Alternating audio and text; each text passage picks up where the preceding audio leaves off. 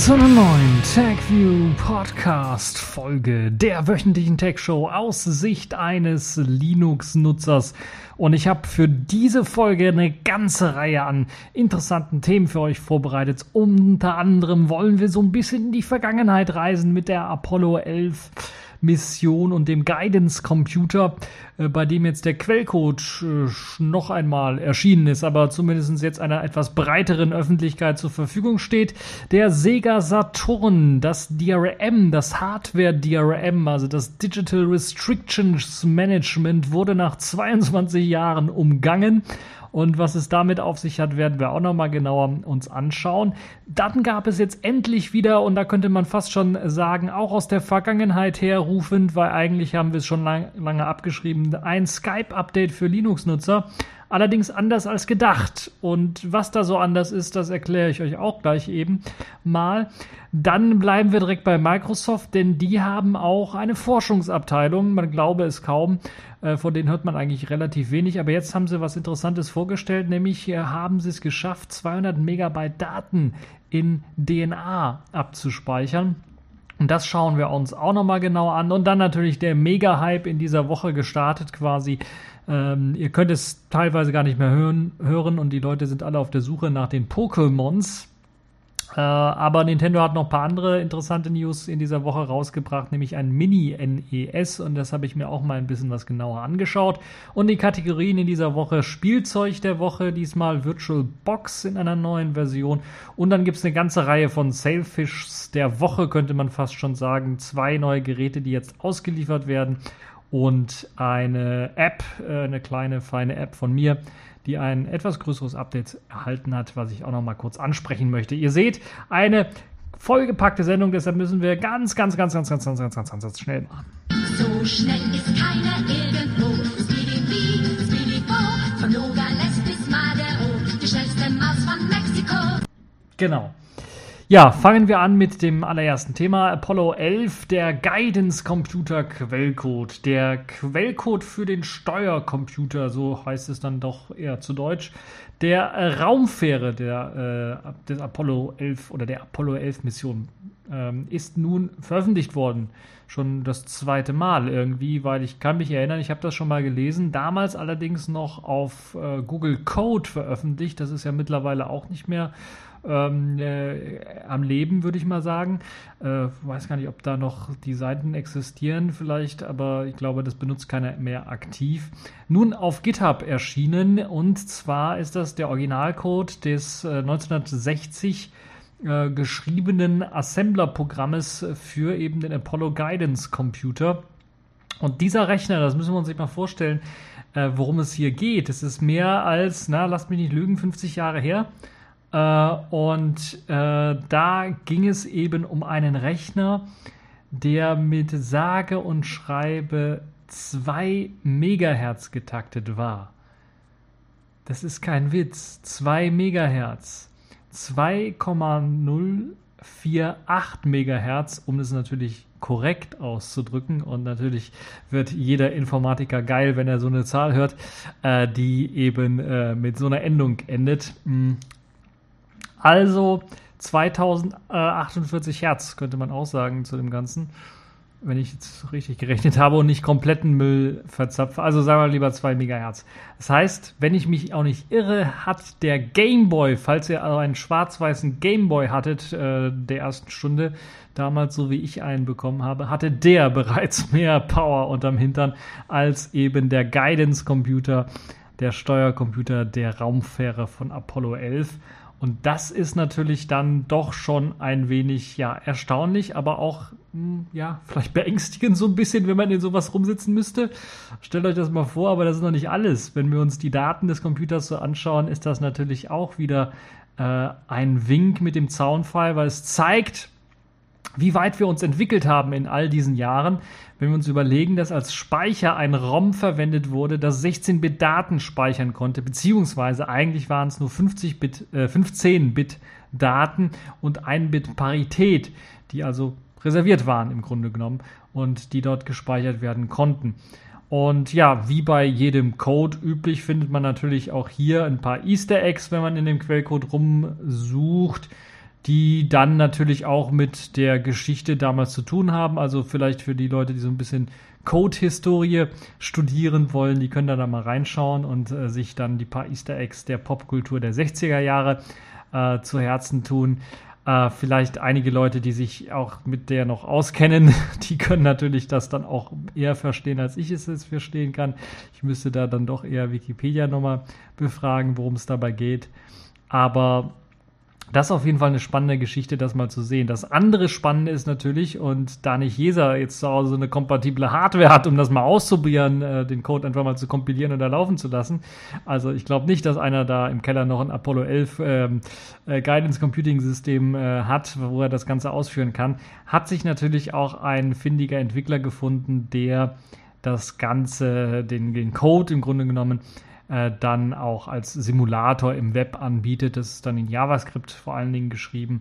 Moon.js nennt sich das Ganze und äh, der Simulator ist halt eben in JavaScript schon geschrieben, wie ich gesagt habe, und ermöglicht einem dann mit Hilfe der Daten natürlich, äh, die man auch aus dem Quellcode jetzt äh, lesen kann, die Original-Apollo-Mission nachzuempfinden und die Oberfläche ähm, äh, wie man eben diesen Computer bedient hat, dann auch nachzuempfinden, re relativ realistisch nachzuempfinden. Und das ist schon sehr, sehr spannend, wenn man das alles so sehen kann und bedenken muss, dass man mit so primitiver Technik dann es tatsächlich geschafft hat, einen Flug zum Mond äh, wirklich auch auf die Punktlandung hinaus dann äh, zu schaffen.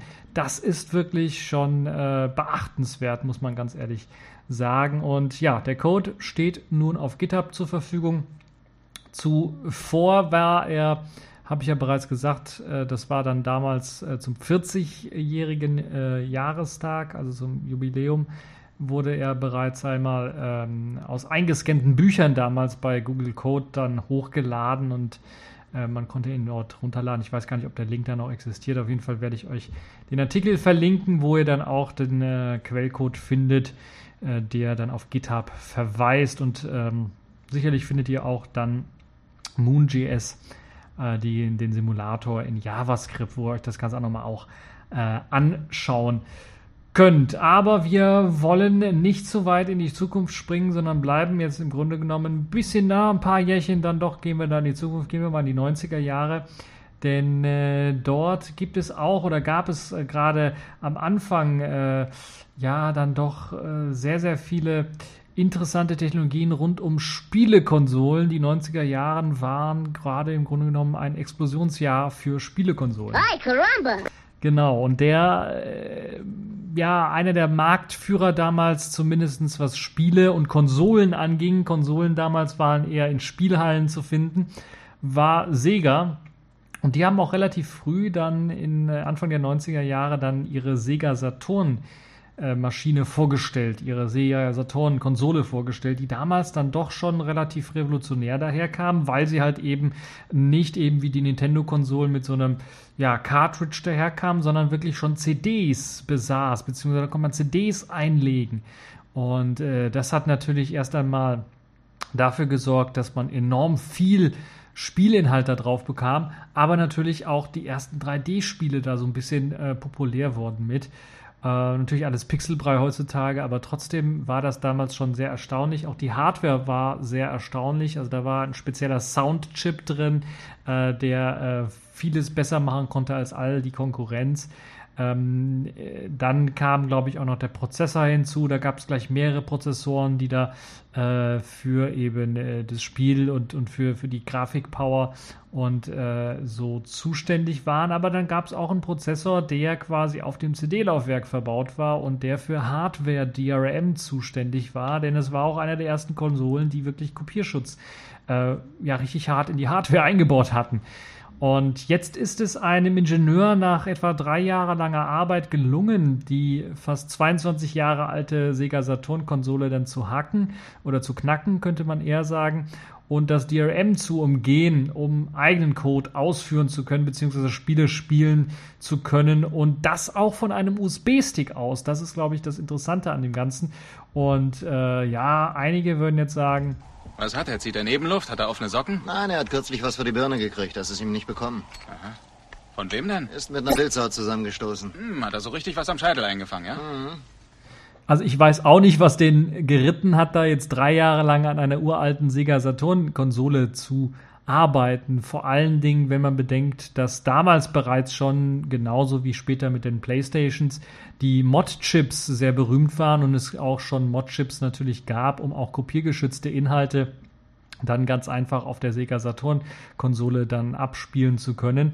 Allerdings äh, hat es dann doch einen realen Bezug, denn natürlich möchte man so vielleicht als Nostalgiker oder als derjenige, der vielleicht mal alte Hardware irgendwie pflegen möchte, dann doch noch irgendwie seine alte Konsole pflegen. Und das Interessante, anders als bei meinem Game Boy, ich habe den allerersten noch, da kann ich, wenn ich Batterien reinstecke, läuft das immer noch mit den alten Cartridges, ist es so, dass äh, die CD-Laufwerke damals und natürlich auch heute, äh, anders als man damals gedacht hat, eben nicht die 100 oder 200 Jahre durchhalten können, sondern dann doch nach 20 Jahren ungefähr kaputt gehen oder 25 Jahren. Und jetzt ist halt eben gerade so die Zeit, 22 Jahre ist es her, dass die Konsole draußen ist, die allerersten ähm, Geräte da erschienen sind, da ist es so langsam da dran quasi, dass die kaputt gehen, diese CD-Laufwerke und dass man dann eben die Spiele nicht mehr spielen kann. Und wenn man halt eben sich so eine Konsole besorgt, dann ist es halt so, äh, dass äh, mit hoher Wahrscheinlichkeit das CD-Laufwerk nicht mehr das bietet, was äh, es bieten kann. Das hat jetzt der Ingenieur hier auch gemacht. Der hat also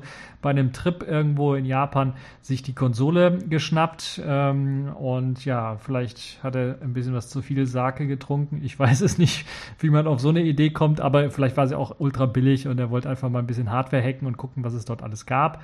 Auf jeden Fall hatte er dann es äh, geschafft, jetzt in drei Jahre langer Arbeit das Ganze aufzuploppen, das ganze Gerät, und dann den Controller des Original-CD-Laufwerks zu reverse engineeren. Und äh, wie hat er das Ganze gemacht oder warum hat er das Ganze gemacht? Ja, ja, er wollte halt im Grunde genommen äh, seine, weil er eben damit gerechnet hat, dass das CD-Laufwerk kaputt geht oder schon gemerkt hat, dass das nicht immer alles ausliest. Er wollte dann halt eben nicht nur eigene Programme auf, dem, äh, auf der Konsole laufen lassen, sondern eventuell auch Spiele sichern, damit die dann später in Zukunft auch auf Original-Hardware laufen können. Denn das ist halt eben die große Gefahr, wenn die Laufwerke kaputt gehen und kein Ersatz mehr da zur Verfügung steht, weil Sega, ja, äh, ist nicht mehr so groß in Sachen Konsole. Äh, dann sieht es halt eben schwarz aus äh, und äh, das möchte, wollte er halt eben nicht haben. Und ja, das Besondere oder wie er an das Ganze rangegangen ist, ist natürlich auch interessant. Äh, da könnte man natürlich zuerst mal sagen, hm, warum hat er das äh, denn reverse engineeren müssen? Ja, da kommen wir gleich mal zu, aber das Spannende vielleicht noch, wie hat er denn jetzt das geschafft, dort reinzukommen in das System? Das hat er nämlich über einen Video-CD-Port des Gerätes gemacht. Das Gerät hatte nämlich auch, und das war damals auch schon, ja, ich würde schon fast sagen revolutionär, wenn ich äh, erinnert, das Super NES, das äh, Super Famicom hieß das, glaube ich, in den USA. Äh, das hatte, also Super Nintendo äh, bei uns, äh, das hatte ja neben den Cartridges einfach nur die Stecker für äh, die Controller und das war es im Grunde genommen und dann noch den Anschluss für das TV-Gerät und Strom. Aber das Sega Saturn hatte damals schon eben, deshalb sage ich revolutionär fast, neben dem CD-Laufwerk ähm, auch die Möglichkeit, Erweiterungen äh, reinzupacken. Es hatte einen Erweiterungsschacht und da gab es doch einige Erweiterungen und Sega ist ja dann relativ berühmt für solche Erweiterungen. Wir kennen ja, äh, glaube ich, das jüngste Konsolenprojekt von Sega, was es gab, war die Dreamcast. Da gab es ja sogar für die Controller Erweiterungen, wo man Speicherkarten nicht nur reinstecken konnte, sondern wo diese Speicherkarten so kleine, ja, Gameboy-ähnliche äh, Geräte waren, wo man dann auch noch weiterspielen konnte. Ähm, ist ja mittlerweile auch äh, gang und gäbe und Mainstream geworden. Vielleicht war damals Sega ein bisschen was zu früh dran, wenn ich jetzt an die Wii U-Konsole denke, die ja auch in ihrem Controller quasi einen Monitor eingebaut hat. Nun ja, äh, was anderes. Ähm, es gab also diesen Erweiterungsport und über diesen Erweiterungsport gab es eben auch eine, ein, ein Chip, der angeboten worden ist, der es einem ermöglicht hat, dann Video-CDs abzuspielen. Das heißt, dort war halt eben der ganze Kram, den man benötigt hatte, äh, um MPEG zu dekodieren zum Beispiel. Und gerade in Japan war es ja berühmt, da gab es diese Laserdiscs, also noch vor den DVDs gab es bereits schon äh, Platten, äh, Video-CDs im Grunde genommen. In Europa habe ich mir sagen lassen, gab es auch ein paar Video-CDs. Ob die alle legal waren und so verkauft worden sind, weiß ich nicht so. Ist ein bisschen was vor meiner Zeit. Ich habe damals noch mit Videokassetten rumgespielt. Ähm, auf jeden Fall wurde dann so ein Chip verkauft und der musste ja dann auch irgendwie auf das CD-Laufwerk zugreifen und auf bestimmte Dinge dort zugreifen. Und das war halt eben der Kasus Knaxus, denn ansonsten ist die Hardware wirklich so zugebaut, dass man da nicht rankommen kann. Und über diesen CD-Port äh, ist es ihm dann gelungen, Zugriff auf das Betriebssystem des CD-Controllers zu erlangen. Und da kommen wir jetzt zu einer Sache, die jetzt so ein bisschen äh, bei einigen äh, Kopfschmerzen bereiten könnte oder auch Kopfkratzen bereiten könnte. Das Betriebssystem des CD-Controllers, was labert der denn da? Hat er da irgendwie ähm, ein vor den Kopf bekommen oder was? Nein, ich rede keinen Stuss, sondern das war damals wirklich so. Die haben jedes einzelne jeden einzelnen Baustein im Grunde genommen von dieser Konsole mit einem eigenen Prozessor ausgestattet und mit einem eigenen Betriebssystem. In dem Fall ist es halt so, dass wirklich auf dem CD-Controller ein eigenes, eigener Prozessor dem zugeordnet war und ein eigenes Betriebssystem drauf lief. Nun, der Hack hat jetzt mittlerweile so weit äh, den, den, äh, den, also so weit fortgeschritten, dass es möglich ist, Images von Spielen äh, von einem USB-Stick zu lesen und sogar Spielstände, wenn man also was abgespeichert hat, auf diesen USB-Stick abzuspeichern, was äh, sicherlich eine tolle Sache ist. Da braucht man noch ein Medium, da hat man seine Images drauf von den verschiedenen Spielen. Die kann man übrigens auch am Rechner einfach einlegen, die Spiele und kopieren. Also das geht, da ist kein extra Kopierschutz drauf, der Probleme machen würde am Rechner. Das Besondere an den CDs ist nur, dass die an der Außenbahn im Grunde genommen, an den äh, so eine gerillte, äh, ihr kennt ja die normalerweise, wenn der mal Daten draufschreibt, aber da in dem Fall ist es eher sowas wie Schallplattenrillen, also so quasi gerillte äh, Wellen quasi da drauf halt auf dem Außenring. Die kann man mit bloßem Auge auch sehen, wenn man die Scheibe umdreht. Und das war halt eben das Hardware-DRM oder ein Teil dieses Hardware-DRMs, die äh, das dafür gesorgt hat, dass man auch einfach keine gebrannten CDs auf dem Sega Saturn abspielen konnte, weil halt eben immer nach dieser bestimmten äh, Rille und einer bestimmten Wellenform äh, auf der CD gesucht wurde. Und das kann man halt eben nicht ähm, nachmachen mit dem CD-Brenner. Das ist, äh, und selber da rein äh, kratzen ist, glaube ich, auch nicht so der Bringer. Das kriegt man auch nicht so genau hin. Und das ist halt eben das Besondere an diesem Hardware-DRM gewesen, der Sega Saturn-Konsole und an den Medien zumindest. Ja, äh, der Hack an sich ist nicht nur eine Machbarkeitsstudie, die er da gemacht hat, könnt ihr mir auch noch nicht vorstellen, drei Jahre dran zu arbeiten, äh, sondern soll, äh, nachdem die Konsole jetzt schon über 22 Jahre alt ist, eben dabei helfen, alte Spiele auf der Original-Hardware äh, weiter abspielen zu können, auch wenn das CD-Laufwerk dann allzu langsam kaputt geht. Und ähm, es soll auch eben Versionen geben, äh, die direkt verkauft werden als Modul, weil das Geile ist ja, man kann eben diesen Modulschacht benutzen. Und äh, da hat eben der findige Ingenieur dran gearbeitet und äh, hat eben das Modul erstmal gehackt und ist, plant jetzt zumindest äh, Module dann bereitzustellen. Man muss also nicht irgendwie groß die Konsole aufschrauben und da was rumlöten oder rumhacken wie bei einem Mod-Chip oder sowas, sondern man muss einfach nur hinten in den Modulslot, der dafür auch gedacht ist, dass man da Module reinpackt, einfach ein Modul reinschieben und dann kann man eben einen USB-Stick hinten reinstecken und dann äh, läuft das ganze äh, Spiel eben vom USB-Stick. Eine sehr feine Geschichte, wie ich finde, äh, die er da entwickelt hat. Das dauert noch ein bisschen was, bis das in, irgendwie in so einer Stückzahl zur Verfügung steht oder so ausgereift ist, dass das in, wirklich hergestellt werden kann. Vielleicht macht er auch eine Kickstarter-Kampagne, ich weiß es nicht ganz. Kommen wir aber nochmal zurück, warum es so schwierig war, das Ganze zu knacken und warum wurde das DRM der Hardware nicht auch schon vorher geknackt. Nun ja, es liegt an diesem ganz speziellen CD-Format, was eben verwendet worden ist. Ich habe ja bereits diese Rille in, äh, ganz außen äh, erwähnt, aber das ist ja nicht nur das einzige, sondern auch das, ja, ja, äh, das äh, muss ja speziell auch gepresst werden und das ist halt eben das Besondere an dem ganzen CD-Format. Und natürlich jede Sega Saturn CD äh, ist eben mit dieser wellenförmigen Markierung bestückt und die lässt sich nicht einfach kopieren. Da gibt es also keine Möglichkeit, das irgendwie äh, zu kopieren. Dann ist noch der CD-Controller des äh, Laufwerks komplett abgeschottet, wie halt eben, äh, ihr müsst ihr euch vorstellen, eine große chinesische Mauer rund um diesen äh, Controller, wo sein eigenes, wo er seinen eigenen Prozessor hat und sein eigenes Betriebssystem hat. Und da kann im Grunde genommen keiner dann reinschreiben, ins Betriebssystem darauf zugreifen oder das auslesen, außer halt eben äh, Befehle rübersenden, wie es eben der Video-CD äh, Adapter oder diese Video-CD-Erweiterungskarte dann gemacht hat. Und das hat man eben ausgenutzt, das hat der Ingenieur hier ausgenutzt, um das zu knacken.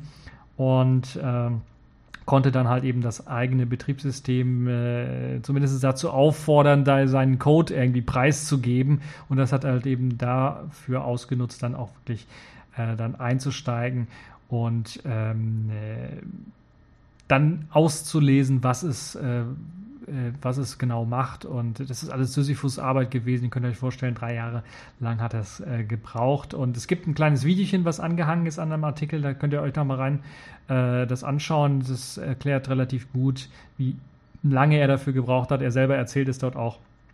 Und äh, was so die Schwierigkeiten waren. Ja, die äh, Leute von Sega waren nicht doof, denn die haben natürlich diesen ganzen diesen ganzen CD-Controller auch so hergestellt, dass man auch gar nicht nachvollziehen kann, was die Hardware eigentlich quasi macht.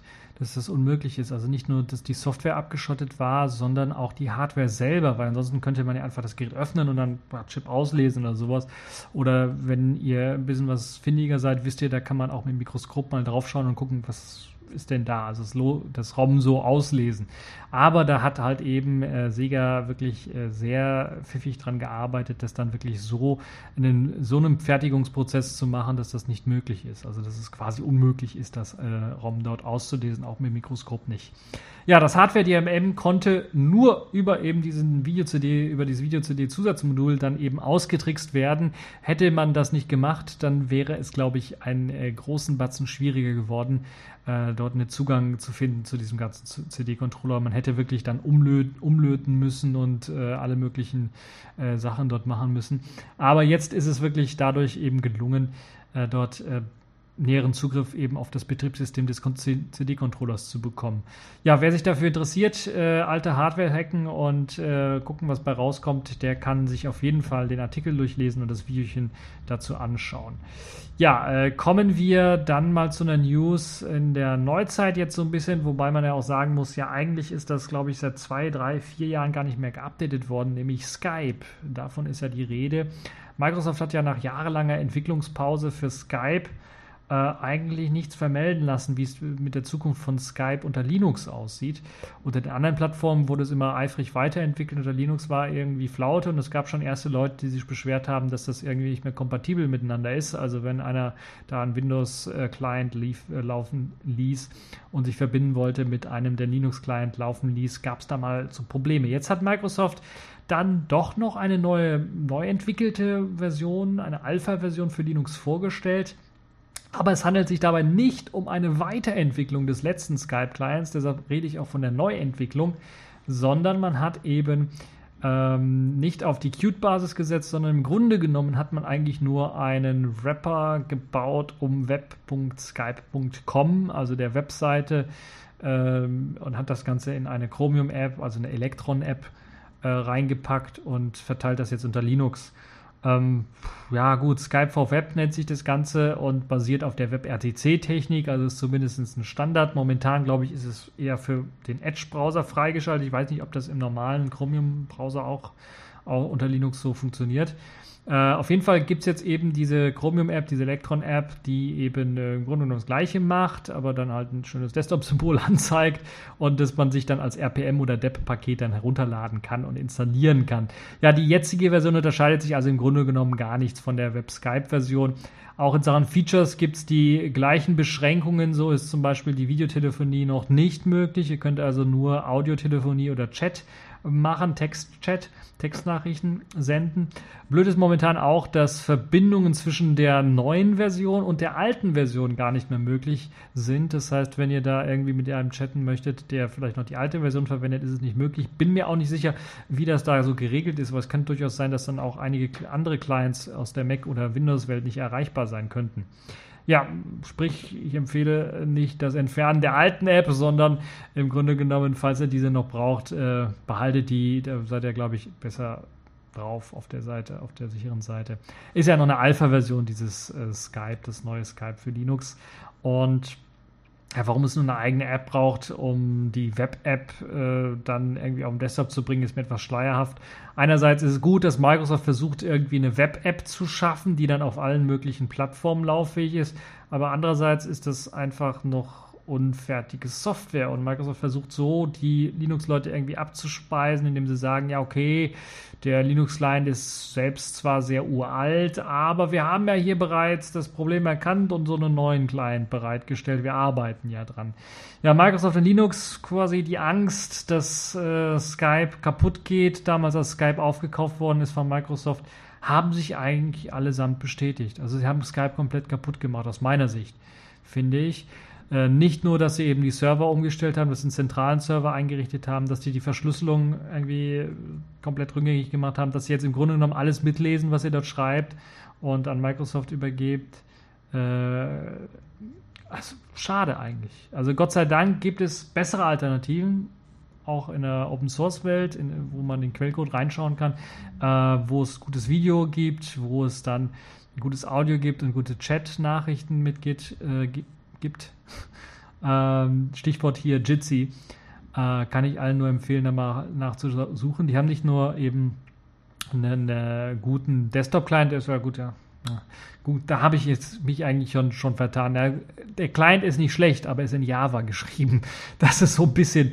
Äh, aber Gott sei Dank gibt es auch eine super, super geniale äh, Meet Jitsi Webseite, die ähnlich, ja, ähnlich funktioniert oder einen Anschein hat wie eben ein Google Hangouts. Also man muss sich noch nicht mal anmelden, sondern muss da einfach nur einen Chatnamen, einen Raumnamen eingeben und muss den Leuten den Link schicken und dann kann man da miteinander kommunizieren. Man braucht einen aktuellen Browser. Es basiert auch auf WebRTC, kann aber dann schon alles. Also es kann auch Videochat, kann Audiochat, kann äh, Textchat, äh, Daten senden, glaube ich, kann es auch mittlerweile. Also das funktioniert alles, deshalb empfehle ich euch da mal eher äh, vorbeizuschauen, was das angeht. Ja, ähm, Gott sei Dank, habe ich gesagt. Apropos Gott, bleiben wir mal dabei, könnte man fast schon sagen. Der muss sich ja auch irgendwie was gedacht haben, der Gott mit unserer DNA die zu kreieren. Und so viele Informationen sind da, da drin gespeichert. Und äh, wir kennen es ja, äh, so viel Verhaltensweisen, äh, die wir haben, sollen eben auf die DNA irgendwie zurückzuführen sein, Krankheiten und alles Mögliche. Also das ist alles dort drin gespeichert. Äh, da äh, dieser seit Jahren irgendwie ein, eine bewährte Methode auch zur Speicherung von Daten ist, hat sich jetzt Microsoft tatsächlich oder die Forschungsabteile von Microsoft gedacht, hey, das könnte man doch auch als Speichermedium für Langzeitspeicherung von Daten jenseits von Bandlaufwerken oder sowas verwenden. Weil wir wissen ja, CDs, ne, 25 Jahre, eventuell, wenn die gut sind, halten sie, aber dann kann man sie wegwerfen. Bandlaufwerke, Magnetlaufwerke, hm, ja, besser. Äh, Festplatten, naja. Äh, wenn ich so runterschaue auf meinen alten PC mit, glaube ich, der Festplatte, die da kurz vorm Abnippeln ist, hm, PC habe ich aber auch schon ja, das letzte Mal habe ich, glaube ich, dann doch Anfang des Jahres mal angemacht, um die Daten nochmal zu retten, weil ich wusste, dass die Festplatte kaputt geht. Ähm, ja, nicht so der Bringer. Bandlaufwerke ist, glaube ich, das Beste. Also so stellt man so quasi alte Videokassetten in den Schrank und hofft, dass die nicht kaputt gehen. Na, ein bisschen besser sind die schon, aber ähm, trotzdem. Naja, die Forscher bei Microsoft arbeiten jetzt schon seit Jahren daran, digitale Daten eben auf der DNA zu speichern. DNA, DNA, haben wir schon mal gehört. Auf Deutsch heißt es eigentlich DNS, aber ich wollte das doch jetzt DNA nennen, weil DNS könnte mit dem Domain Name Service verwechselt werden. Deshalb DNA. Also Desoxyribonukleinsäure. Äh, Desoxyribonukleinsäure. Das kann ich wirklich gut aussprechen noch. Biologie. Und ich habe es nicht aufgeschrieben. Desoxyribonukleinsäure. Und DNA heißt es war Desoxyribonuklein Acid. Englisch. Ähm, nun ja, äh, auf der DNA sollen eben Daten jetzt gespeichert werden und nun ist ein erster großer Fortschritt dann zu erkennen, denn den Forschern ist es gelungen, 200 Megabyte an Daten auf äh, der DNA zu speichern oder in einer DNA zu speichern. Das klingt jetzt nicht nach viel, 200 Megabyte Daten, aber ist schon ja doch ein äh, gewaltiger Schritt, wenn man überlegt, dass sie ähm, vor ein paar Jahren nur 100 Megabyte speichern konnten. Das heißt, sie haben da wirklich das Ganze verdoppelt äh, was die darauf speichern können. Und wenn sich das jetzt so im nächsten Jahr nochmal 400 und dann könnt ihr euch vorstellen, kommen wir relativ in kurzer Zeit dann auf etwas größere Mengen. Zumal natürlich man auch bedenken muss, dass diese Speicher eben dafür gedacht sind, Bandlaufwerke auf, äh, zu ersetzen. Das heißt, die sollen vor allen Dingen Langzeitspeicher sein. Das heißt, die soll man einmal draufschreiben und dann irgendwie 100, 150 Jahre irgendwo in den Schrank stellen und dann nach 150 Jahren rausholen und die Daten lesen können. Darum geht es. Und da macht halt eben DNA ordentlich viel Sinn. Neben Microsoft arbeitet auch die University of Washington daran und beteiligt eben die Forschung äh, und, ist und, ist beteiligt, diese Forschung dort auszubauen, auch noch weiter, weil natürlich das auch ähm, weitere Fortschritte bringen kann, nicht nur eben was das Datenspeichern der DNA angeht, sondern äh, äh, was natürlich auch damit zu tun hat, dass diese ganzen Instrumente und die Techniken und die Technologien relativ teuer sind, da irgendwie in der DNA was rumzufummeln und rumzuwerkeln. Das Speichern ist also momentan relativ teuer und äh, aufwendig und nur teure Geräte können eben zur DNA-Synthese und Sequenzierung genutzt werden. Und gerade wenn man da Forschung reinsteckt, wenn Leute da ein bisschen was weiterarbeiten wollen, kann eben so ein Ausbau dieser Technologie helfen, das Ganze billiger zu machen und dann auch gerade für die Biotech äh, Bereich könnte das sehr interessante Fortschritte bringen. Auch in äh, Richtung natürlich Preissenkungen für die verschiedenen Geräte und vielleicht auch Billiggeräte anzubieten, die dann eben äh, dort mit DNA-Synthese und Sequenzierung, DNA-Sequenzierung dann beauftragt werden können. Ähm, man ist guter Dinge bei Microsoft, dass man das jetzt auch noch weiter ausbauen kann, dass man die Technologie auch nur in ein paar Jahren massentauglich hinbekommt. Und das wäre natürlich dann schon interessant was heißt denn jetzt massentauglich? Also werden wir in Zukunft nicht mehr mit, mit dem USB-Stick rumlaufen, wo dann irgendwelche Elektronen äh, äh, rumschwimmen, sondern äh, rumschwimmen ist auch gut, äh, sondern werden wir da wirklich so einen USB-Stick haben, wo wir dann DNA drin haben oder werden wir das uns, äh, unsere Daten unter die Haut spritzen? Äh, ob man in Zukunft die Daten im Körper irgendwie tragen wird, halte ich momentan natürlich etwas für Zukunftsmusik. Das erinnert mich irgendwie so ein bisschen an den Film Johnny Mnemonic äh, mit Keanu Reeves, wenn ihr euch noch erinnert. Oh, ein sehr guter Film, kann ich nur empfehlen. Äh, da schmuggelt er ja auch irgendwie Daten im Kopf, aber ich glaube, die wurden da, ich glaube nicht, dass das in der DNA gespeichert war. Äh, oder hat er, glaube ich, sein Gehirn so ein bisschen angezapft und hat da was reingespeichert. Na gut, ist auch so eine Möglichkeit, was so abzuspeichern und auch DNA indirekt irgendwie. Ähm, naja, wahrscheinlicher ist aber, dass wir eben Speicher mit eben Molekülketten, Speicherbausteinen irgendwie bekommen. Das heißt, die werden wahrscheinlich aussehen wie normale USB-Sticks, die wir auch haben, nur werden halt einfach länger halten. Äh, und äh, ob wir das so in die Hände bekommen, also wir jetzt als normale Konsumer, ist auch noch ein bisschen was fraglich. Es wird natürlich am Anfang sehr, sehr teuer wahrscheinlich werden, wenn sich das überhaupt durchsetzt. Und das andere wird natürlich sein, äh, dass das wohl eher dann eben für die Leute sein wird, die auch noch momentan auf Bandlaufwerken setzen oder sowas. Das heißt, das ist eher für den Bereich gedacht. Nun ja, das also zu Microsoft. Kommen wir mal zu Nintendo. Bleiben wir mal wieder bei ein bisschen bei Spielen und bei Spielkonsolen und so weiter und so fort. Und kommen wir zu dem äh, Knöller und dem Hype in dieser Woche. Einige werden es jetzt nicht äh, hören wollen, aber ich will über, den, äh, über Nintendos neuesten Clou, nämlich Pokémon Go, reden. Genau. Also Pokémon Go, ein Spiel, das jetzt rausgekommen ist von der Firma Niantic, glaube ich, hieß sie wird so ausgesprochen, ich weiß nicht. Auf jeden Fall haben die schon mal so ein VR-ähnliches oder AR, müsste man eigentlich sagen, also Augmented Reality-Spiel rausgebracht, wo man halt eben das verschmilzt, die reale Welt, das, was man durch die Kameralinse des Smartphones sehen kann, mit einer virtuellen. Da werden also Figuren reingezaubert. Das war damals ein sehr interessantes Projekt. Ingress hieß das Spiel, glaube ich, und ist, glaube ich, immer noch aktiv und hatte dann ein sehr interessantes Bedienkonzept, aber ja, ist nicht so ein bisschen eingängig wie Pokémon. Pokémon kennt jeder und kann man sicherlich einfacher machen. Da haben sie im Grunde genommen jetzt Ingress genommen, das, was da unten drunter liegt unter Ingress und einfach dann Pokémon draufgeklatscht, könnte man, böse Zungen würden das jetzt behaupten.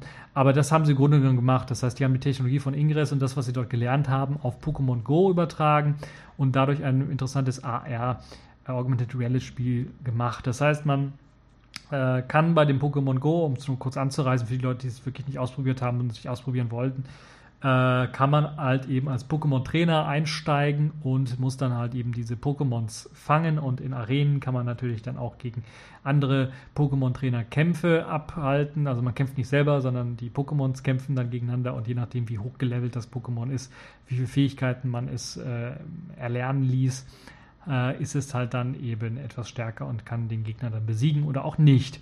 Und ja, momentan sieht das Spiel halt eben, oder der Hype ist eben so groß, weil man halt eben oder das Interessante an dem Spiel ist, äh, könnte man vielleicht eher so sagen, dass man sich Pokémons fangen muss. Und Pokémons fangen muss man in der realen Welt teilweise. Das heißt, man muss in der realen Welt rumlaufen. Und per GPS-Signal wird eben dann das Signal des Smartphones erfasst und dann wird auf einer Google Map das ist wirklich eine Google Map, äh, die da äh, benutzt wird, wird eben angezeigt, ob es Pokémons in der Nähe gibt. Das heißt, man muss sich wirklich dann bewegen, physikalisch äh, von seinem vier Buchstaben aufstehen und sich dann bewegen. Ja, vielleicht einige fahren Fahrrad, vielleicht. Naja, äh, egal. Also man muss gehen, man muss in der frischen Luft irgendwie sein, man muss vielleicht auch bestimmte Orte ansteuern. Und das ist schon einer der Dinge, wo man denkt, ja, okay, geile Sache, weil so die Verschmelzung von eben realer Welt mit virtueller Welt und mit so, einem, mit so einer Spielidee ist äh, recht interessant. Ähm, hat jetzt eben zu diesem Hype geführt, weil Pokémon bekannt ist, glaube ich, relativ vielen Leuten bekannt ist und äh, Ingress war es damals nicht so sehr, aber weil natürlich auch Nintendo sehr, sehr viel Werbung für die äh, Geschichte gemacht hat mit Pokémon Go. Und Go, der Name, hat halt eben auch Programm, denn es gibt eben auch bestimmte äh, Achievements, die man dort äh, oder bestimmte, ich will nicht allzu viel spoilern, aber bestimmte äh, Dinge, die man erreichen kann, nur wenn man eine bestimmte Strecke gegangen ist. Also da gibt es eben auch einen Schrittzähler, der sagt, okay, so und so viele Kilometer hast du heute hinter dir gebracht und erst wenn du dann die bestimmte Strecke dann gegangen bist, kriegst du dann halt ein bestimmtes Achievement. Eigentlich eine tolle Idee, aber wo liegen jetzt so die Gefahren? Der Datenschutz natürlich. Das erste Problem, die erste Version, die rauskam, glaube ich, gab sie für Android, glaube ich, nur, hat sich dann erstmal, äh, konnte sich nur über Google anmelden und hat sich dann den kompletten Google-Account gekrallt mit allen möglichen Sachen. Also die konnten alles machen. Die haben komplett vollen Zugriff auf Google gehabt, äh, Daten auslesen, Kalender auslesen, neue Kalendereinträge machen, was weiß der Geier, alles konnten die machen mit eurem Google-Account, so als hätten sie ihn geowned. Und äh, das wurde dann mit einem Update behoben. Da haben sie nur noch die Sachen, die sie wirklich auch brauchen, dort äh, mit reingebracht. Es gibt mittlerweile auch eine andere Möglichkeit, äh, ohne Google-Account das Spiel zu spielen. Da muss man sich aber trotzdem anmelden bei einer bestimmten, was weiß ich, wie das heißt, Pokémon, Trainer, irgendwas, Liga, Gedönse. Äh, dann kann man da auch rein, mach, äh, rein äh, gucken in das Spiel. Allerdings waren die Server so ein bisschen überlastet, was ich mitbekommen habe, was eben dazu geführt hat, dass die Leute sich dort auch nicht anmelden konnten, sondern meistens auf das Google-Konto dann geklickt haben. Ja, äh, Google wissen wir ja, wenn die da mit Nintendo kooperieren, da geht es ja um Werbung und Google möchte Werbeeinnahmen generieren. Ja, wie kann man das so machen bei so einem Spiel, was einem ständig irgendwie äh, GPS-Koordinaten überträgt und was einem natürlich auch sagt, wo man das nächstes hingehen muss, um das spezielle Pokémon irgendwie zu fangen, ist natürlich klar. Und das ist wieder aus datenschutzrechtlichen äh, Gründen natürlich wieder so ein Albtraum. Man lotst die Leute dahin, wo eben irgendwelche bestimmten Geschäfte sind, wo Google vielleicht eventuell äh, Einnahmen bekommt oder Nintendo Einnahmen dafür bekommt, dass die Leute dort hinlotst oder noch besser der Spielehersteller selber. Und das kann ich mir also durchaus vorstellen, dass man das spezielle, geniale Pokémon dann in der Nähe vom nächsten Supermarkt oder sowas versteckt und ähm, man dann unbedingt dort vorbeilaufen muss. Und wenn man vorbeiläuft, ist halt eben die Gefahr groß, sagen wir mal so, oder man erhofft sich dann bei dem Hersteller, dass derjenige dann auch da mal in das Geschäft reinschaut und da was einkauft. Äh, aber es hat natürlich ein paar kuriose Sachen auch geführt, wie dann Leute, die dann, äh, was weiß ich, ähm, auf ehemaligen KZ-Geländen dann Pokémons angefangen haben zu suchen oder dort eben Pokémons versteckt waren. Solche Geschichten, die dann so ein bisschen um, einem aufstoßen. Oder auch andere Geschichten, wo jemand nach Pokémons gesucht hat und dann Leichen gefunden hat, weil natürlich auf einmal gehen alle Leute raus und suchen irgendwas und Pokémon soll natürlich versteckt sein und auf einmal ist irgendwo eine Leiche. Aber äh, es ist, und man muss sich natürlich auch die Zielgruppe vorstellen. Die Zielgruppe fängt halt eben von Kindern an bis eben Erwachsene, die dann sich auch vielleicht mal ein bisschen sportlich betätigen wollten und äh, nie irgendwie einen Grund ge gehabt haben, irgendwie rauszugehen. Also langweilig draußen, gibt es eh nichts zu sehen. Aber jetzt, ey, Pokémon, kann man suchen, finden, äh, ich gehe raus. Ja, so nach dem Motto so ein bisschen. Oder um vielleicht auch nur mit den Kindern so ein bisschen mitzuhalten oder sein eigenes, äh, seine eigene Jugend ein bisschen wieder aufleben zu lassen für die Leute, die vielleicht mit Pokémon ein bisschen aufgewachsen sind. Nun ja, das also zu diesem Pokémon Go. Es äh, gibt äh, zahlreiche Artikel, die über den Datenschutz ähm, Sachen erzählen. Ich habe versucht, so ein bisschen Einblick zu geben, warum das jetzt so ein Hype ist. Äh, bin mir relativ sicher, dass dieser Hype aber auch wieder abklingen wird, weil das Spiel nicht so spannend ist. Also ähm, ist relativ einfach. Also man fängt Pokémons, man muss halt rumlaufen und die Pokémons, äh, Pokémons ist auch mit Pokémons zu finden und die dann einzufangen. Das Einfangen ist auch ein bisschen ist nicht knifflig oder sowas, aber es muss halt ein bisschen Übung. Da muss man halt diesen Pokéball äh, werfen, flicken auf dem, äh, äh nicht ficken, flicken. Flick, Englisch für Schnippen. Ich weiß nicht, wie man es auf Deutsch heißt, wie es auf äh, Deutsch heißt. Äh, also man muss eben den, äh, den, den Pokéball da eben aufs Gesicht des Pokémons werfen, um es einzufangen. Also das ist das Größte an dem ganzen Spielprinzip. Also die Leute müssten, wenn die, äh, die Spielehersteller müssten schon ein bisschen was mehr bieten als das. Und auch diese Arena-Kämpfe sind meistens halt nicht so spannend, sagen wir mal so. Es gibt zwar so ein paar Spe Special Features, also Spezialfunktionen, äh, äh, um das Pokémon zu erweitern, um es größer, stärker, höher, breiter zu machen, die man zum Beispiel nur zu bestimmten Tageszeiten an bestimmten Orten findet. Das ist jetzt so vielleicht eine interessante Geschichte, aber das ist das flaut ab. Ich habe irgendwie das Gefühl, das ist so das Sommerloch-Game, weil es sonst nichts anderes gibt. Macht man halt eben sowas und äh, geht dann halt eben raus, weil schönes Wetter ist. Ähm, Deshalb wurde es auch so häufig, glaube ich, runtergeladen in den USA und in Deutschland mittlerweile ja auch und ich glaube in Japan und äh, überall in Asien, wo das eben auch auf dem Markt ist. Aber es gab auch schon Verzögerungen im Spiel, weil eben Server belastet worden sind oder man einfach gemerkt hat, oh verdammt, da sind ganz, ganz viele Leute drauf, wir müssen neue Server kaufen, äh, verschieben wir mal den Start des Spiels in dem bestimmten Land. Deshalb war es hier in Deutschland, glaube ich, auch eine Woche später erst so weit, dass man das jetzt offiziell im Store finden konnte. Naja, ich glaube, ich habe genug zu Pokémon Go erzählt. Wer sich das anschauen oder antun möchte, kann da mal reinschauen. Meine Prognose, wie gesagt, dass äh, sich das ohne neue Spielideen, äh, die dort reingebracht werden, die vielleicht das Ganze wieder aufpeppen können nach einem Monat, nach ein paar Wochen, ist das, glaube ich, uninteressant. Ähm, deshalb ist es ein Hype äh, zu Recht äh, kann man es als Hype bezeichnen. Es wird also schnell wieder weggehen. Das ist so meine Einschätzung. Nun ja, bleiben wir bei Nintendo und dem anderen, was Nintendo vorgestellt hat, nämlich eine kleine Mini-NES-Konsole. Ihr erinnert euch noch vielleicht an den Nintendo. So hieß damals die allererste Konsole, die. Ähm, war das die allererste? Ich glaube, das war die allererste Konsole, die Nintendo rausgebracht hat. Kurz auch NES genannt, Nintendo Entertainment System, die Abkürzung dafür. Also kein Super Nintendo, sondern das davor. Äh, und es hatte dann, glaube ich, nur zwei Feuerknöpfe und, glaube ich, Schulterknöpfe, bin ich mir nicht sicher. Aber A und B hat es nur als Knopf ähm, auf dem Controller. Nun ja, jetzt hat Nintendo eine Mini-NES-Konsole vorgestellt. Die kommt gleich mit 30 beliebten und bekannten Games daher. Ist etwa nur ein Drittel so groß wie die Originalkonsole und äh, Cartridges gibt es da auch nicht, also da müsst ihr auch nicht irgendwelche bestimmten Cartridges kaufen. Schade eigentlich, weil die alten eventuell dort reingepasst hätten.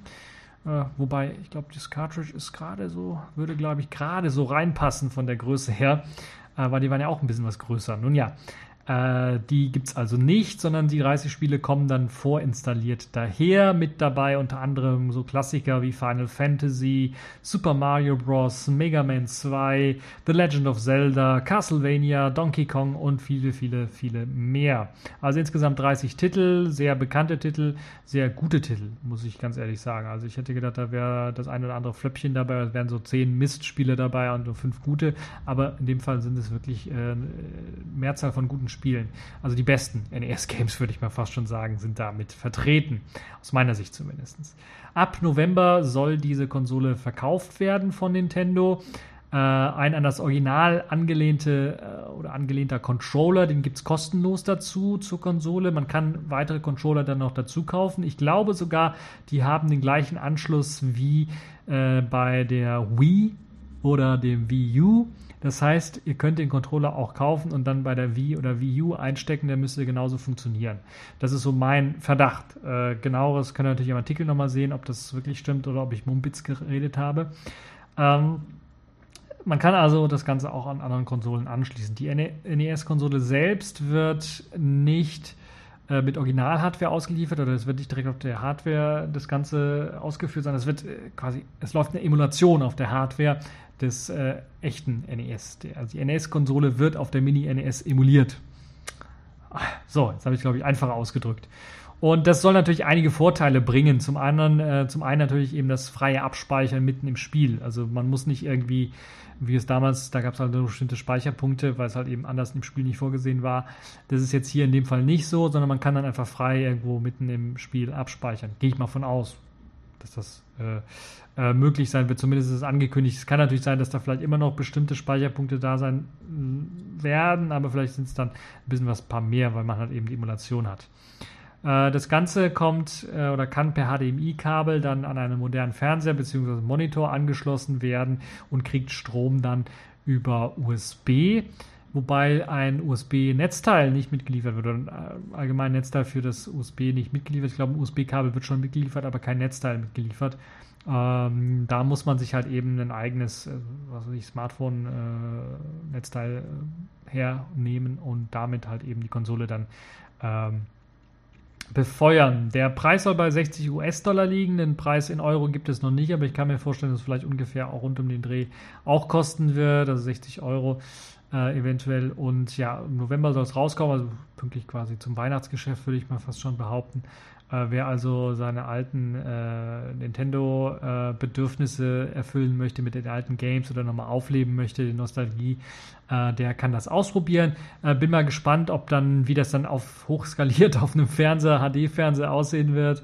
Äh, vielleicht hat man da auch ein paar ja, zusätzliche Effekte und Filter draufgelegt, damit das nicht ganz so schrecklich aussehen wird. Für den einen oder anderen vielleicht ist das vielleicht auch äh, der Nostalgiegrund, dann nochmal die echten Pixel zu sehen. Nun ja, also sehr interessante Geschichte. Die Mini-NES-Konsole eben auch von Nintendo vorgestellt, kommt im November raus. So, jetzt kommen wir mal zu den Kategorien in dieser Woche. Accepted. Connecting. Complete. System activated. All systems operational.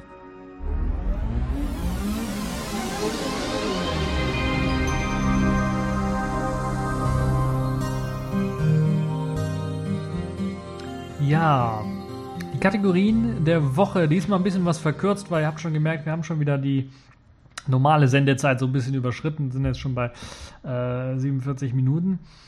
Kommen wir zum Spielzeug der Woche. Virtual Box 5.1 ist erschienen. Das ist ein neues Point Release, das dann doch richtig Spaß macht mit ordentlich vielen neuen Features. Unter anderem wurde jetzt die komplette Oberfläche in Qt 5 äh, finalisiert. Das heißt, wir kriegen jetzt eine nicht auf Qt 4 basierte Oberfläche, sondern Qt 5.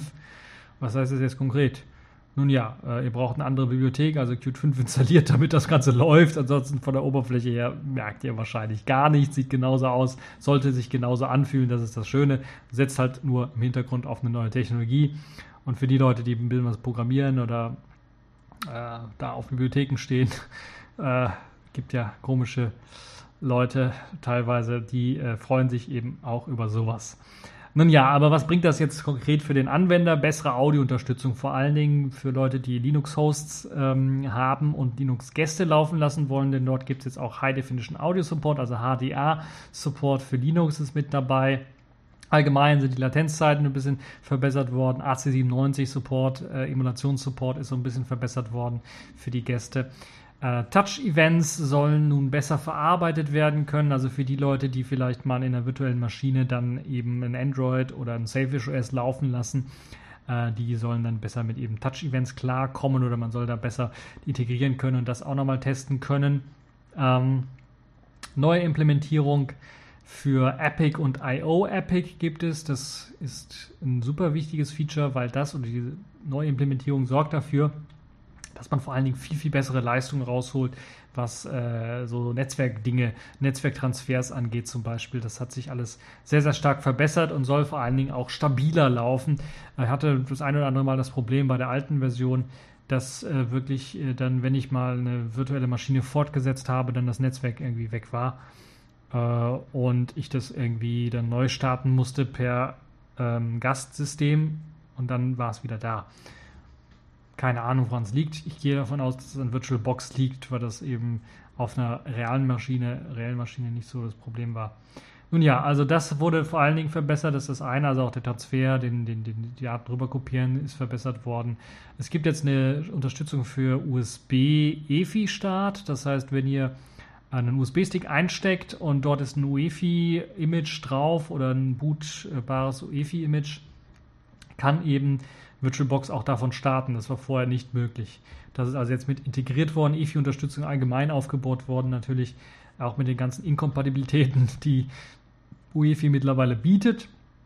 Und unter Linux äh, wird eben nicht mehr länger das DKMS-System für das Neubauen von Modulen gebraucht. Ich weiß nicht, ob ihr das im Hintergrund hören könnt, aber da sind gerade drei Feuerwehr- oder Krankenwagen vorbeigefahren. Ich kann es leider nicht sehen, äh, denn äh, anders als ich das sonst immer so mache, nehme ich jetzt äh, abends auf und da sind die Rollern schon runter. Aber man hat es vielleicht im Hintergrund gehört, dass das so ein bisschen eine Sirene da äh, losheulte. Nun ja, passendes Stichwort. Kommen wir vom Spielzeug der Woche zum äh, Sailfish der Woche.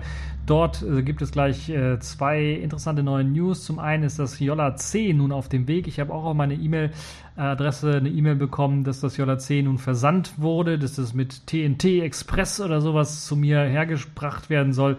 Nächste Woche soll es ankommen. Ich schätze so, es wird so Mittwoch ankommen, also Mitte der Woche da sein. Und dann kann ich vielleicht schon mal ein erstes Unboxing oder so hochstellen im TechView Vlog. Äh, wenn ihr da also auf YouTube mich abonniert, könnt ihr da äh, das sicherlich das neueste Interessante dann erfahren. Ansonsten wird es auch eine TechView Podcast äh, Show wahrscheinlich geben, wo ich das ganze Gerät dann vorstellen werde in der nächsten Woche vielleicht schon. Ich bin mir noch nicht so sicher. Ich wollte eigentlich das mindestens eine Woche testen, damit ich da genaueres zu sagen kann, was Software angeht, was Verarbeitung angeht, was Hardware angeht und wie das so läuft. Deshalb schauen wir mal. Vielleicht habe ich noch ein anderes, habe noch was anderes, äh, was ich hier getestet habe, wo ich noch kein Videochen gemacht habe, aber was noch im Test ist, was ich euch auch noch zeigen kann. Vielleicht äh, wird es gleich zwei TechView Podcast Shows geben. Äh, um, äh, aber ganz am Ende sage ich noch mal was dazu. Äh, was das angeht. Also das JC ist auf dem Weg, nächste Woche soll es ankommen. Schaut mal in euer E-Mail-Postfach, da sollte auch eine E-Mail jetzt angekommen sein mittlerweile. Ich habe also zumindest von den Leuten hier in Europa äh, gehört, dass die äh, eben eins bekommen sollen. Ansonsten werde ich verlinken den Together Jolla Artikel oder eigentlich kein Artikel, sondern Posting, wo ihr nochmal reinschauen könnt. Dort gibt es einige Leute, die eben auch schon äh, Termin, äh, Termine äh, preisgeben. Äh, da stehen dann so lustige Sachen äh, wie zum Beispiel, es sieht so aus, dass zum Beispiel Belgien und die Niederlande bereits am 18. Juli ihr Gerät bekommen sollen, Deutschland, Luxemburg, Frankreich, Schweiz, äh, Großbritannien und Österreich am 19., Schweden, Italien, Finnland und Irland im 20., äh, Italien und Finnland 21. Ihr seht, da wird also ein bisschen was gesammelt äh, von Leuten, die halt eben äh, auch schon ihre Daten durchgegeben haben. Anscheinend ist das möglich, äh, bei TNT Express dann einmal ein Tracking zu machen und zu gucken, wann eben so die äh, vermutliche Ankunftszeit sein wird. Das müsste ich eigentlich auch noch mal machen, um genaueres zu sagen. Aber das ist eben das Jolla C. Wer äh, also das bestellt hat, wer ein Touring-Phone bestellt hat, ja, die gibt es wirklich, TRI gibt es immer noch. Die haben ja äh, letzte Woche schon bereits gesagt, dass sie das fertiggestellt haben und dass sie auch versprochen haben, die ersten Geräte rauszupacken. Die werden allerdings dann am Ende des Jahres nochmal ausgetauscht. Dort gibt es jetzt auch eine E-Mail, uh, dass die erste Runde am 12. Juli bereits schon verschickt worden ist und dass die zweite Runde dann am 22. Juli oder und am 29. Juli dann äh, rausgeschickt wird von den Touring-Phones. Falls ihr also ein glücklicher Touring-Phone-Vorbesteller seid, werdet ihr das Gerät mit Sicherheit dann jetzt auch in diesem Monat in den Händen halten sollen. Vielleicht sogar ungefähr den gleichen Zeitraum, wie jetzt das äh, JC ankommt. Also auch eine sehr schöne Sache. Ein Hinweis noch dazu, es äh, wird ein Alpha-Release von Safish OS 2.0 drauf sein, sagt man hier. Äh, könnte also die 2.0.245er Version sein von Safish OS, die ja noch in, in, in Beta-Testing ist, soweit ich weiß. Wobei noch nicht mal Early Access-Leute das haben, sondern das ist einfach so aufgeploppt, hat einer einfach mal im Repository entdeckt, dass die Version schon da ist. Ähm, und es soll eben dann per Over-the-Air-Update die Software dann in der ersten äh, Augustwoche äh, geupdatet werden für die Touring Phones und dann soll halt eben äh, die sollen die Spezialfeatures von, vom Touring Phone, so heißt es dann auch, unterstützt werden. Sicherlich wird es dann eine finalere Version sein als das, was jetzt da ausgeliefert wird. Müsst ihr also schauen. Mich würde immer noch äh, sehr interessieren, spannend interessieren, einen, der vielleicht dann so ein Touring Phone in den Händen halten wird. Zum einen, ob er es behalten wird, zum anderen natürlich, ob er mal ein bisschen so Feedback geben möchte äh, wie sich das, das so anfühlt auf dem Gerät, äh, das ja dann deutlich stärker sein wird als das, was äh, das Jolla C oder das Jolla 1 momentan geboten haben. Das spielt so in der Liga wie das Jolla Tablet, was aber eine komplett andere Prozessorarchitektur besitzt natürlich. Nun ja, äh, bin ich mal echt gespannt, wie das aussieht. Also, wenn sich da einer melden möchte, der das Turing-Phone bereits schon bekommen hat oder eins bekommen wird, ähm, mit dem ich dann schon mal Kontakt aufnehmen kann, würde mich das sehr interessieren. Ähm, das also dazu. Kommen wir mal zu einer kleinen App auch noch, weil das wäre ein bisschen was langweilig für Selfish der Woche. Habe ich mir also gedacht, stelle ich euch noch mal meine kleine App, nämlich WebCat vor also der Webbrowser, einer der Webbrowser, der drei, glaube ich, größten Webbrowser für Selfish OS, äh, WebKit basierend in der neuen Version 2.3 erschienen. Diesmal gibt es einige weitere Neuerungen, deshalb bin ich jetzt auf 2.3 gegangen, nämlich äh, neben ja, kleinen Verbesserungen, Fixes hier und da, das kennt man ja, ist bei jeder Version mit dabei, ist jetzt zum Beispiel mit dabei, dass es einen überarbeiteten Download Manager gibt. Der überarbeitete Download Manager ist jetzt äh, erst einmal besser gelungen, um euch zu zeigen, was jetzt gerade gedownloadet wird und was nicht. Und das äh, Queuen, also das in eine Warteschlange reinhauen von Downloads, das funktioniert jetzt besser. Das war damals mit der alten Version auch noch möglich, war aber nicht so richtig intuitiv sichtbar, was der jetzt gerade macht. Das ist jetzt äh, verändert worden, das ist jetzt hier möglich. Also es ist immer noch so, dass ihr äh, nur einen Download gleichzeitig laufen lassen haben könnt. Ähm, es hat mehrere Gründe, aber äh, einer der wichtigsten Gründe ist, glaube ich, dass äh, ein bisschen was Akku gespart wird, dadurch, dass ich nicht zwei Downloads äh, parallel laufen lassen äh, habe und vor allen Dingen geht das Downloaden natürlich dann auch schneller. Es sei denn, ihr habt ein langsames Internet oder sowas. Aber es ist äh, eine Sicherheitsmaßnahme, ähm, dass der Prozessor nicht so weit ausgelastet wird, dass euer Akku nicht so schnell leer geht und äh, dass nicht so viel Datenvolumen ähm, verschwendet wird. Also die werden immer noch nacheinander downgeloadet, die ganzen Geschichten. Aber das jetzt in einer schöneren Übersicht, äh, die ihr bekommt. Es gibt die Möglichkeit, äh, dann im Download Manager Downloads, die gerade laufen, abzubrechen. Dann springt er direkt natürlich zum nächsten Download, der noch nicht abgeschlossen worden ist und äh, der wird dann versucht runterzuladen. Äh, das ist natürlich altbekannt, aber es gibt jetzt auch die Möglichkeit, diese abgebrochenen Downloads oder auch fertiggestellte Downloads im Download Manager die Dateien direkt zu löschen. Damals in der alten Version war es möglich, die aus der Liste zu löschen, da waren aus der Liste draußen, aber die Dateien sind noch auf der Platte gewesen oder auf der Platte in dem Fall eben auf dem Smartphone oder dem Tablet gewesen und äh, wenn ihr das löschen wolltet, musstet ihr, musstet ihr in den Dateimanager, WebKit hat natürlich auch einen eigenen Dateimanager, konntet ihr das auch machen, aber jetzt könnt ihr es direkt im, ähm, im Download-Manager machen, falls ihr euch die falsche Datei angeklickt habt oder sowas und nicht unbedingt in den Dateimanager reingehen müsst, um äh, wollt, um die Datei zu löschen. Könnt ihr das direkt im Download-Manager machen. Das ist eine schöne Geschichte, wie ich finde. Performance äh, ist natürlich auch wieder was verbessert worden. Es gibt äh, eine Favorite Icons, die jetzt in der minimierten Toolbar angezeigt werden. Die sind wichtig, wenn ihr einen Link auf dem Desktop erzeugen wollt. Das ist nämlich jetzt auch möglich.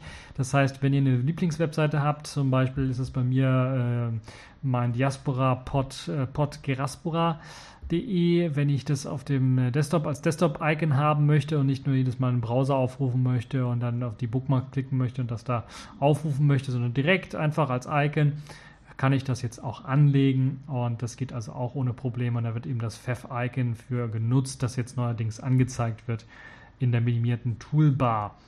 Es gibt äh, mehr Details, die angezeigt werden, wenn es äh, darum geht, Zertifikate aus unbekannter Quelle zu akzeptieren. Also bisher war es ja immer so, da stand einfach nur Zertifikat akzeptieren, ja oder nein.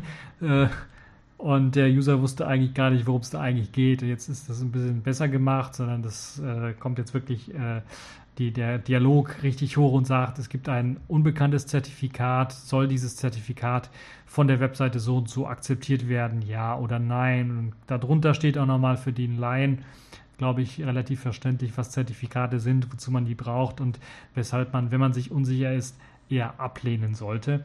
Äh, aber das könnte natürlich eben dazu führen, dass eventuell die Website nicht komplett lädt oder alle Funktionalitäten äh, dann vorhanden sind. Das wird also dort in einem kleinen Dialog nochmal erklärt, glaube ich, sehr ausführlich.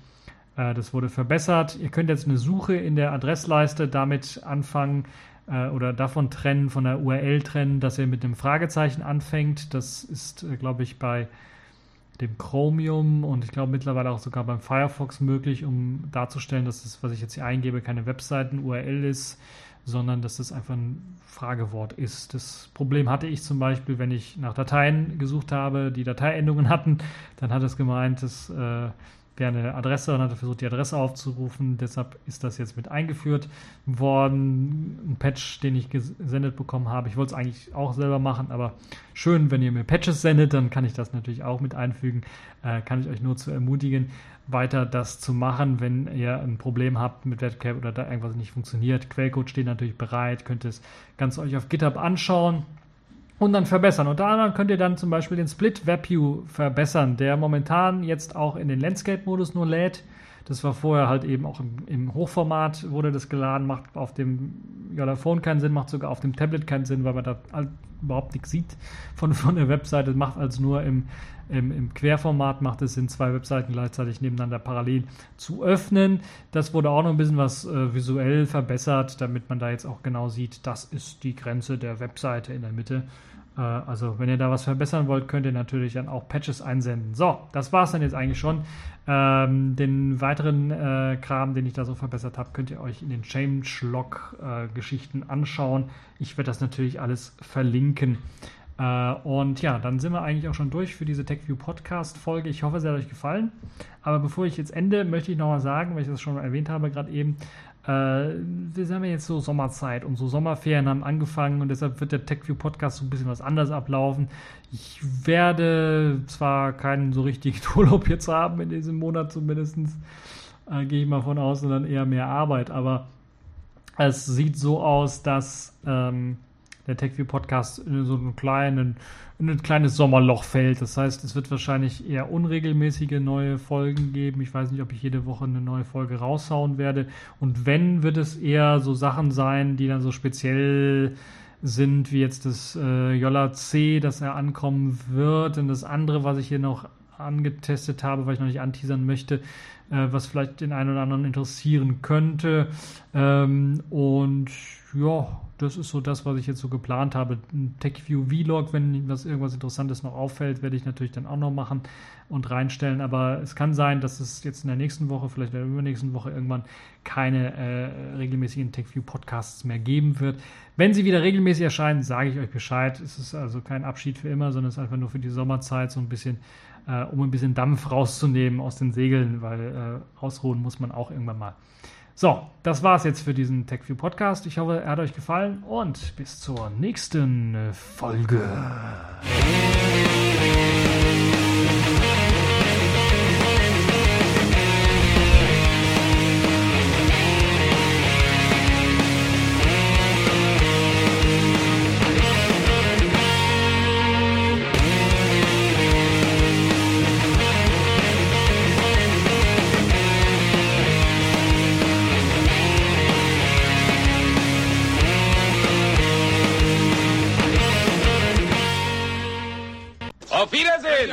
Winken, sonst bricht der Arm ab!